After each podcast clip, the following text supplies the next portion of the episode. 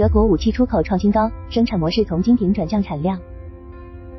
根据德国公共广播公司 a r t 的报道，截至十二月中旬，德国政府在二零二三年授权出口了一百一十七亿欧元、一百二十八亿美元的武器装备，其中六十一亿欧元为武器，其余五十六亿欧元被归类为其他军事装备。这一数字意味着，二零二三年里德国武器装备出口创造了新纪录。对比此前的峰值，于二零二一年创下的九十三点五亿欧元来说，增长了百分之二十五；与二零二二年相比，增幅更是达到了百分之四十。德国武器出口三分之一销往乌克兰。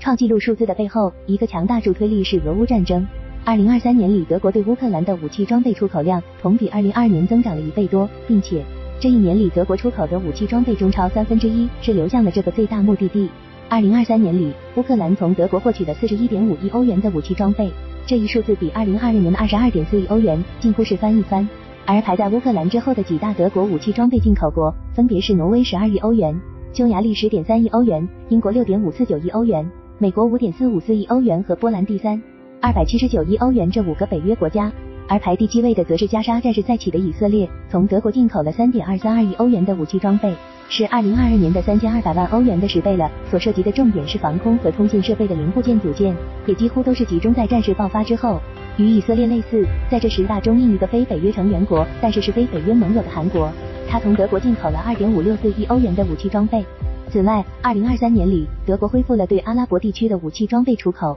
此前因为这些国家的人权状况和地区冲突等关系，德国叫停了对该地区的武器装备出口。而在恢复了的二零二三年里，出口规模虽是小得多，但阿联酋、埃及、卡塔尔和沙特这四个国家的出口累计下来就达到约一点五亿欧元。经营之道转变，则是精品让位于产量提高。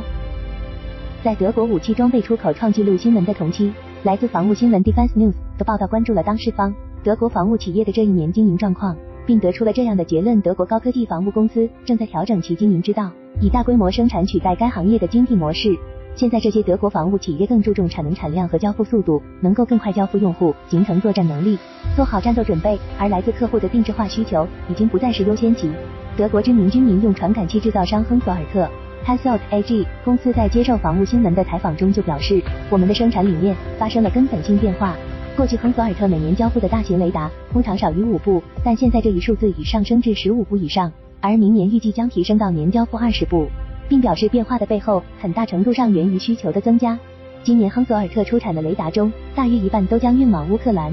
创纪录的背后，内外需求旺盛。亨索尔特正是俄乌战争的影响传导至德国国防政策和德国防务企业的一个典型例子。至于前者，我们在二零二二年的文章中既已有所关注。德国总理舒尔茨批准千亿欧元特别基金军费，并承诺在未来几年将国防预算开支提高到占 GDP 的百分之二以上。称这些措施是自一九五五年德国联邦国防军成立以来，德国安全政策中影响最深远的变化。千亿欧元对于今天德国防务企业而言，无疑是支撑起未来几年企业发展的强大内需动力。不止于此，对于德国防务企业来说，还有外需，即欧洲地区因俄乌战争而爆发式增长的扩军和武器装备升级换代的需求。俄乌战争爆发后，随着北约和欧盟成员国对乌克兰的武器装备支援，也给自身创造了快速实现军事武库现代化的机会。如捷克、爱沙尼亚、拉脱维亚和波兰等前化约国家，在将苏式装备与二手军援发给乌克兰后，也为本国武器库的更新腾出了空间。他们正抓紧向北约制式装备靠拢，以及俄乌战争背景之下，这些东欧国家有着更强力意愿来武装自己。只是在供应端上，随着密集的装备订单涌向洛马、诺格、RTX 等美国防务企业，也出现了订单积压严重、供不应求、生产排期已超过一年有余等情况。那么此时，德国和其他欧洲防务企业就成了这些立等可取、早日列装客户退而求其次的备选方案。甲方不再挑剔，防务企业开足马力增产。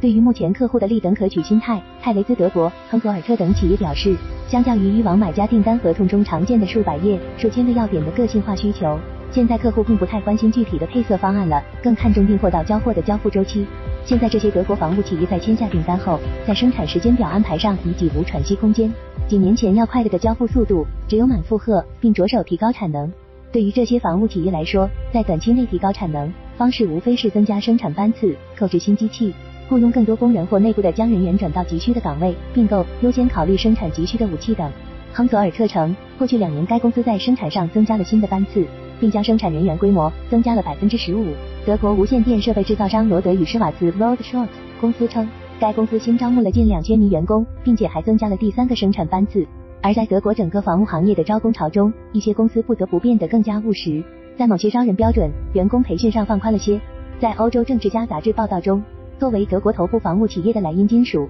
在二零二三年中时宣布将一百五十五毫米炮弹的年产量从四十五万枚提高到六十万枚。而与增产相配套的是扩建现有工厂，对并购的西班牙公司进行了整合。同时，该公司在增产上的另一重大举措是积极筹划在乌克兰境内开设工厂。目前已获得德国政府批复的莱茵金属与乌克兰国防工业集团成立的合资企业，预计在今年中下旬即能下线首辆装甲步兵战车。供应链问题还是让这些企业不放心。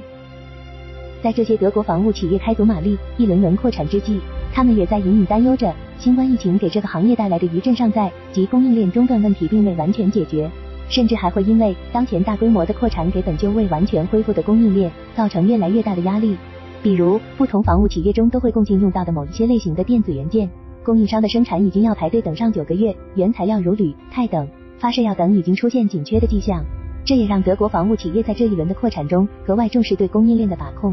罗德与施瓦茨公司就表示，我们可以在德国境内自行制造从最小的芯片到普通服务器机架的所有产品，这种强把控带来的好处就是能保证按时交付。亨索尔特公司同样加强了在供应链上的建设，投资建设了新的物流仓库和配送中心，并在去年十二月初九宣布收购电子和物流公司 EST，并且已改过去带到履行订单合同时在订购所需零部件组件的模式，转而提前对生产所需关键零部件订货。交付能力就是国际军贸市场上竞争力。